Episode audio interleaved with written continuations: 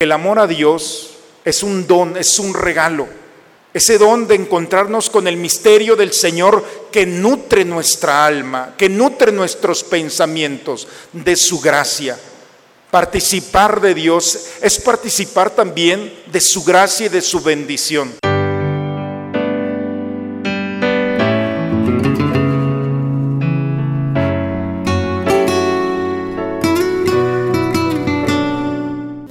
Bienvenidos a la Santa Misa. El que me ama cumplirá mi palabra, y mi Padre lo amará y haremos en él nuestra morada, dice el Señor. Aleluya,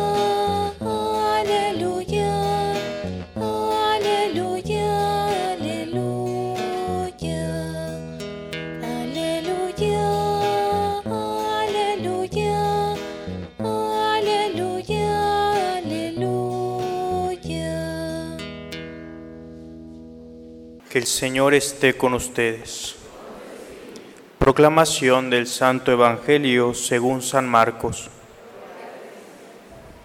En aquel tiempo, uno de los escribas se acercó a Jesús y le preguntó, ¿cuál es el primero de todos los mandamientos? Jesús le respondió, el primero es, escucha Israel, el Señor es nuestro Dios, es el único Señor. Amarás al Señor tu Dios con todo tu corazón, con toda tu alma, con toda tu mente y con todas tus fuerzas. El segundo es este, amarás a tu prójimo como a ti mismo. No hay ningún mandamiento mayor que estos. El escriba replicó, Muy bien, maestro, tienes razón cuando dices que el Señor es único y que no hay otro fuera de él y que amarlo con todo el corazón, con toda el alma, con todas las fuerzas, y amar al prójimo como a uno mismo, vale más que todos los holocaustos y sacrificios. Jesús, viendo que había hablado muy sensatamente, le dijo, no estás lejos del reino de Dios. Y ya nadie se atrevió a hacerle más preguntas. Palabra del Señor. Cuando ya el pueblo de Israel, después de los 400 años y de casi 40 años por el desierto, iba a entrar a la tierra prometida, tuvieron sed, se les acabaron las provisiones de agua. Y Dios le dice a Moisés, dile a la piedra que brote agua. Moisés va, toca el báculo, lo toma y lo golpea en dos ocasiones. Y Dios le dice, ¿por qué le pegaste? Te dije que le dijeras, no que le pegaras. Desconfiaste. No vas a entrar a la tierra prometida. Ni tú ni los mayores de 20 años. Todos los que iban a entrar a la tierra prometida eran los menores de 20. Moisés lo que hace es hacer una relectura, una reinterpretación de los diez mandamientos y dárselo al grupo que va a entrar a la tierra prometida. Y por eso se le llama la segunda ley. La primera ley fue la que recibió en el Sinaí, la segunda ley la que va a los que van a entrar. Esa segunda ley se llama Deuteronomio y esa es la primera lectura que hemos escuchado el día de hoy. ¿Por qué Moisés logra o quiere hacer esta, esta segunda ley? Porque Moisés vio que la primera generación de judíos, es decir, los que habían estado en la esclavitud, y los que habían caminado casi 40 años, todavía en el corazón traían las huellas de los egipcios. A pesar del desierto, no habían podido sacar del corazón, por ejemplo, las divinidades. Ellos habían sido testigos, la primera generación, cómo Dios con su poder había uno por uno, había vencido a las divinidades del pueblo egipto el Nilo que se convirtió en agua, después vinieron las ranas, después los piojos y después vinieron las moscas, después vino la peste, vinieron las tinieblas, vinieron el granizo, hasta el final llegamos hasta los primogénitos. Cada uno era un dios, una divinidad. Y los mismos egipcios pisaban las ranas que eran sagradas para poder caminar, mataban las moscas. Ellos mismos acabaron con sus propias divinidades el poder de Dios, de Yahvé, sobre todos los poderes. Esa frescura la tenían ellos, pero la segunda generación se les había olvidado, a tal grado que todavía en el corazón de muchos de ellos había ciertas divinidades que regían su vida. Apenas duró Moisés en el Sinaí y cuando bajó ya tenían un becerro. El problema no era para Dios, el problema no fue sacar a, Israel de Egipto. El problema fue sacar de Egipto del corazón de los judíos. Y por eso el día de hoy escuchamos cómo Moisés le dice a esta generación que va a entrar a la tierra prometida, tengan mucho cuidado, porque así como Egipto vamos a entrar a la tierra que Dios nos ofreció, pero, pero también hay muchas divinidades. Y entonces aparece el texto más sagrado que un judío tiene. Tres veces al día el judío recita esta oración, se llama el Shema Israel, escucha Israel. El Señor nuestro Dios es el único Señor. Y aquí la novedad para nosotros no nos dice nada, pero para el judío el ambiente en el que está viviendo es el politeísmo, hay muchas divinidades. La, nueva experiencia de fe, la propuesta es un solo Dios. Ni todas las divinidades de aquel tiempo hacen lo que el Dios verdadero. Y por eso el monoteísmo aparece un solo Dios, un solo Señor, y es nuestro Dios. Es el orgullo del pueblo de Israel. A Él lo amarás con todo el corazón, con toda tu alma, con todas tus fuerzas. Esta expresión, el Shema Israel, es tan sagrado que en todas las puertas de las casas de los judíos del lado derecho hay una cajita, no sé si lo han visto, la Mesusá se llama, y allá adentro está un texto, un rollo muy pequeño con esta oración. Los judíos la repiten por la mañana, por la tarde y por la noche. Los judíos más religiosos traen unas como hebras que salen de sus mantos, las filacterias, y en esas filacterias traen escrito el Shema Israel. Cuando hemos tenido los viajes a Tierra Santa, me dicen, Padre, ¿y qué son esas camaritas que traen los judíos en la frente? Porque parecen unas camaritas, unas cajas pequeñitas aquí que se las ponen y se las amarran. Esas cajitas tan pequeñas dentro de ellas tienen el Shema Israel. Es muy interesante cómo en algún momento del día los militares que está por todos lados, ves cómo se van poniendo una cinta con siete vueltas en su brazo recitando el Shema Israel. ¿Por qué tantas veces se repite? Porque el judío sabe que en cualquier momento, si está distraído, cualquier divinidad puede entrar al corazón. Y por eso la presencia de Dios día y noche, en cada momento, tiene que estar presente para que el corazón que es, dice la escritura, es la cosa más traicionera que hay, no pueda irse por un lado que no sea el del Dios verdadero. Por eso el judío constantemente está en el Shema Israel. El Evangelio, el día de hoy, dice que Jesús, que es el rostro del Padre, se presenta y va y se, encuentra con un escriba. Y el escriba, en unos momentos atrás, eh, Jesús acaba de dar una respuesta maravillosa a los saduceos. Y este escriba se da cuenta y se va con Jesús. Al ver que es un rabino sabio, le dice, maestro, ¿cuál es el primero de todos los mandamientos? Porque de los diez mandamientos que Moisés les había dado, habían hecho ya 613. Eran 365 prohibiciones y 248 eh, preceptos, una cantidad. Estaban llenos de ley, no podían hacer nada. Estaban ahogados porque no podían ellos hacer una cosa porque ya habían pecado contra Dios. Y por eso este escriba, conocedor de la ley, le dice, maestro, de todo esto, ¿qué es lo más importante? En un primer momento Jesús no dice nada nuevo. Se va al Deuteronomio capítulo 6.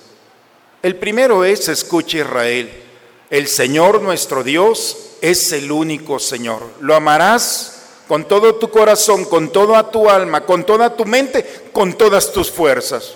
Nada nuevo. Pero, pero entonces aparece la propuesta de Jesús. En tiempo de Jesús, la mentalidad que en ese momento imperaba eran los griegos. Aristóteles decía que el amor como una pasión se puede aspirar, se puede querer, se puede amar al amor, pero el amor griego no puede amar, él solamente puede recibir, no puede ofrecer nada. Y por eso la propuesta de Jesús es, el Dios verdadero no solamente puede ser amado, el amor no solamente puede ser amado, sino también puede amar de manera personal. Y esa manera en la que el Padre, el amor, ama, es a través de su Hijo, que se presenta en el mundo, la experiencia plena del amor. El Papa Benedicto recién asumió la responsabilidad de la iglesia como Papa. El primer escrito que hizo fue Dios es amor. Una carta maravillosa, una encíclica bellísima, donde nos va explicando y dice, hay tres tipos de amor el amor entre el hombre y la mujer. El hombre le da a la mujer y la mujer le da al hombre el amor. Los griegos le llaman eros. Eso todo mundo lo tiene. Pero hay otro tipo de amor que se llama filia. Y esa filia es la de los amigos, la amistad. Los amigos se dan amor y se regresa el amor. Es algo, una experiencia humana. Pero hay un tipo de amor que es muy diferente al eros y que es muy diferente al de los amigos, se llama ágape. El ágape no se da, se ofrece. Cuando alguien da, puede exigirle al otro que también. El esposo le puede exigir a la esposa, el amigo le puede exigir al amigo. Pero cuando el, amor se ofrece, no hay vuelta atrás. El amor verdadero, dice San Juan, el amor verdadero consiste no en que nosotros lo hemos amado, sino que Él nos amó primero. Y Jesús es el rostro del ágape. Por eso Jesús, las parábolas maravillosas de la oveja perdida, ¿qué le importa una oveja? Tiene las 99, déjala. No, Jesús va tras la oveja perdida porque sabe, entiende que la necesita el amor está donde se le necesita. Y así tenemos la oveja perdida y el pasaje maravilloso de Lucas 15, el hijo pródigo. Viene el hijo caminando después de haber malgastado todo el dinero. Sus últimos meses ha trabajado con cerdos cuidándolo. Este muchacho no solamente viene lastimado en su alma, en su cuerpo, sino también en su aroma. El padre le hubiera podido decir, ¿saben qué? llévenselo, bañenlo y tráiganlo. Pero el amor va y lo abraza. El muchacho va repitiendo las palabras que aprendió. Padre, no me trates como un hijo, trátame como un trabajador. Al papá lo que menos le importa es lo que está diciendo. El papá llega, lo abraza, quítenle lo que trae, pónganle una nueva vestimenta, una nueva sandalia, un anillo. El amor del padre que va más allá de las condiciones y de las necesidades. El amor es incondicional. Por eso este amor del ágape va más allá de si lo mereces o no lo mereces. Es la autodeterminación del alma para poder ir y salir al otro y salir al encuentro. Jesús dice, ¿qué mérito tienes si amas a los que te aman? No tiene nada de extraordinario. Jesús no quiere que vivamos el amor ordinario, el de este mundo. Te doy, tú que me das.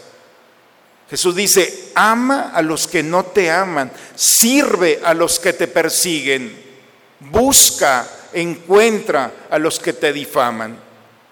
El amor que va más allá, que sorprende y es un escándalo. ¿Cómo me puedes amar si no lo merezco? Precisamente porque el amor es inmerecido. Y así vamos viendo y descubriendo en los pasajes cómo el rostro del Padre sorprende tocando las miserias de la humanidad. Y toca las miserias de la humanidad, del pecado, de la soledad, de la angustia, y entra en esas realidades para recuperar al hombre. El amor no solamente queda en la figura y en, el rostro del Señor, queda también en su cuerpo. El amor a Dios se tiene que manifestar en el amor al prójimo. Ese es el mandamiento. Jesús dejó tan claro que uno de sus discípulos, San Juan, dice, es una mentira si dices que amas a Dios que no ves cuando no amas a tu hermano que sí puedes ver. El amor a Dios se traduce en una vida constante. Hay una historia de uno de los santos más conocidos, San Miguel de, San Miguel de Tours, un militar que va en su cabalgadura, en su caballo, se encuentra a un hombre muriéndose de frío, se quita su capa, saca la daga, la parte a la mitad y se la da al hombre que está allí en el camino. El hombre se cubre, el caballo sigue. Ese día por la noche tuvo un sueño. Vio el rostro de Jesucristo y su cuerpo cubriéndose con la mitad de la capa que le faltaba. Gracias porque hoy me cubriste. Jamás se había imaginado que el hombre que se estaba muriendo allí de frío era el rostro de Jesús. Lo que hagas con uno de estos, conmigo lo has hecho. ¿Cómo manifiesta el amor al prójimo nuestra iglesia? Primero, con el Evangelio. Nosotros podemos expresar el amor de Dios con el Evangelio, con la buena nueva. La buena nueva es la gracia, el poder que el Señor nos ha dado de transformar toda realidad. Nosotros tenemos la gracia de ser acompañados y de ser instrumentos de un Dios que sale al encuentro de las miserias del hombre. Cuando somos buena nueva ante la realidad que estamos viviendo o que alguien está viviendo, cuando le decimos no te preocupes, el Señor va a actuar en favor tuyo, tú no, tú no vas a quedar mal si Dios no actúa, es Él. Por eso, amar a los demás es ser buena nueva. El Evangelio no es un libro. El Evangelio es una experiencia de un Dios vivo que se transmite con la fe, con la certeza de que el Señor no nos va a abandonar. Por eso el cristiano, ¿cómo ama? Predicando, haciendo posible que el amor de Dios toque y siga tocando las miserias de dolor, de soledad, de angustia. Cuando nosotros nos encontramos ante realidades donde no podemos hacer nada, qué bueno que no puedes hacer nada. Porque no eres tú el que va a hacer el milagro, no eres tú el que va a actuar, es el Señor quien va a actuar. Si Andrés en la multiplicación de los panes hubiera podido hacer el milagro, no hubiera molestado al maestro, hubiera tomado los panes y los reparte. Pero esos cinco panes y dos peces se los llevó al Señor. Es el Señor que hace el milagro. Hubiera quedado en ridículo Andrés si hubiera dicho Jesús, no, pues no ver qué haces con esos panes. Jamás. Cuando el discípulo confía y pone esa pequeña cosa que tiene en las manos del Señor, entonces se manifiesta su amor. Y no es un acto de magia, es un acto de amor. Por eso, amar al prójimo, hermanos, es ser buena nueva. No tengas miedo de hablar de Dios, que no te dé pena, porque se te va a pasar la oportunidad. Y no vas a dejar una huella en el corazón de aquel que encontraste en el camino. Cada persona, cada circunstancia, cada realidad que vive aquel que encuentras es una oportunidad para que Dios manifieste su, su gloria y su poder. El rey David le decía a Dios, no me hagas las cosas por mí, hazlas por tu pueblo, para que vean en qué Dios he confiado. Y ellos, viendo el Dios que tengo y en el que he confiado, vuelvan su corazón a ti. Dígame si no es hermoso.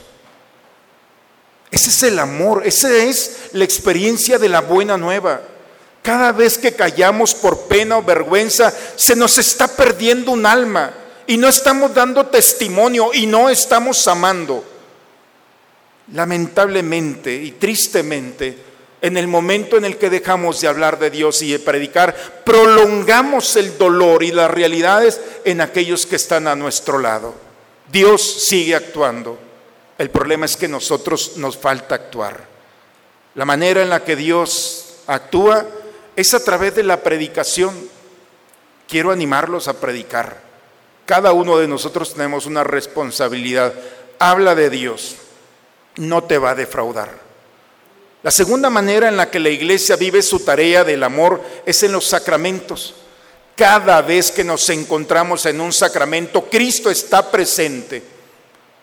Y está tan presente que aun cuando estamos distraídos, su mirada, su delicadeza, su cuidado está entre nosotros. En la Eucaristía Cristo está real, presente, su sangre, su divinidad. Nuestros sentidos no lo alcanzan a percibir, pero nuestra alma sí.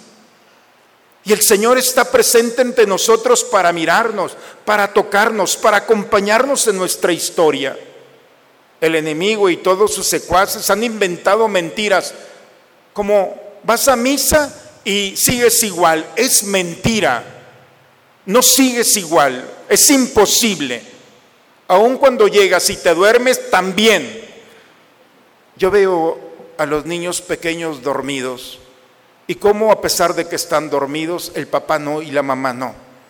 Y llegan y lo cubren y le dan un beso y le dan una caricia.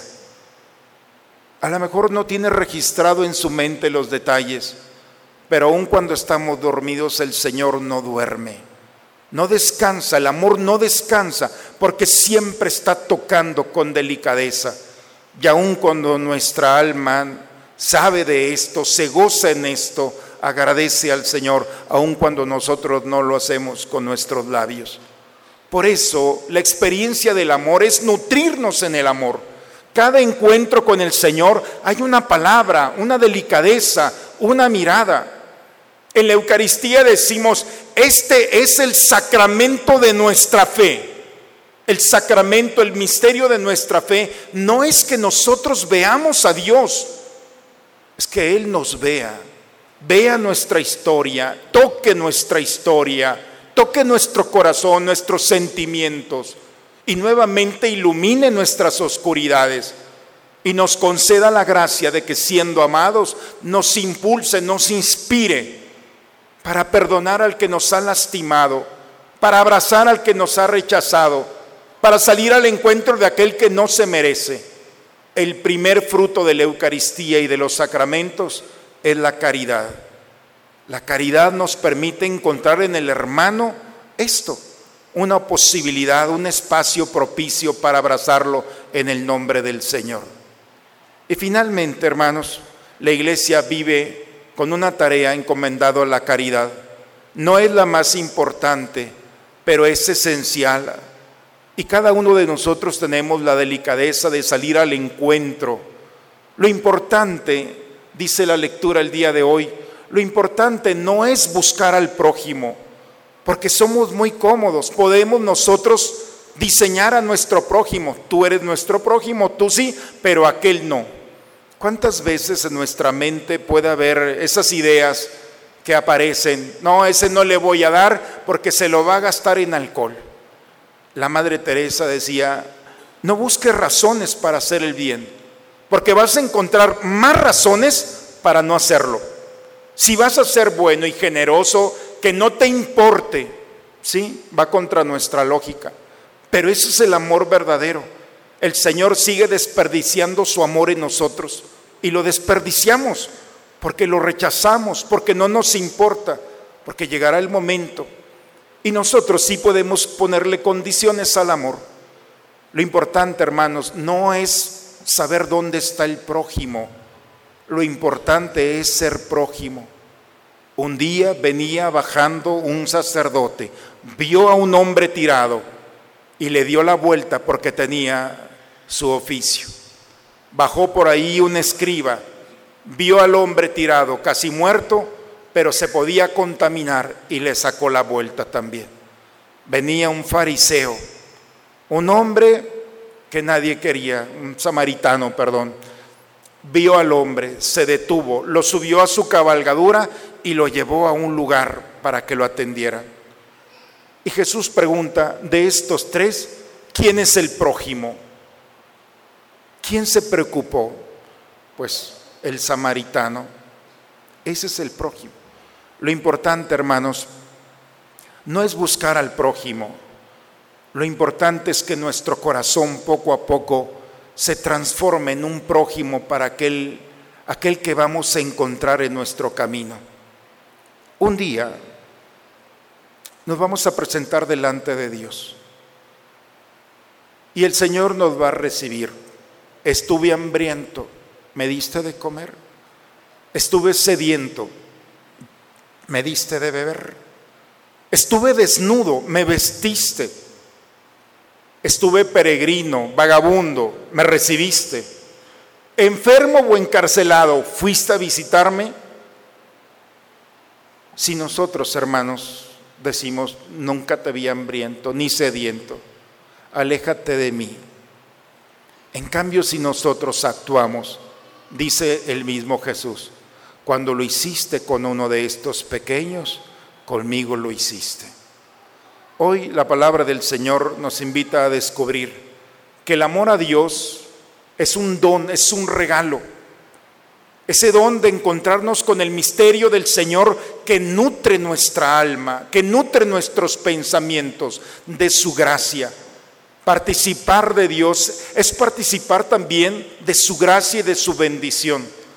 Por eso en el encuentro en la Eucaristía, al salir por estas puertas, tenemos que ir a llevar a aquellos que nos esperan la gracia que hemos recibido. En el nombre del Padre, del Hijo y del Espíritu Santo.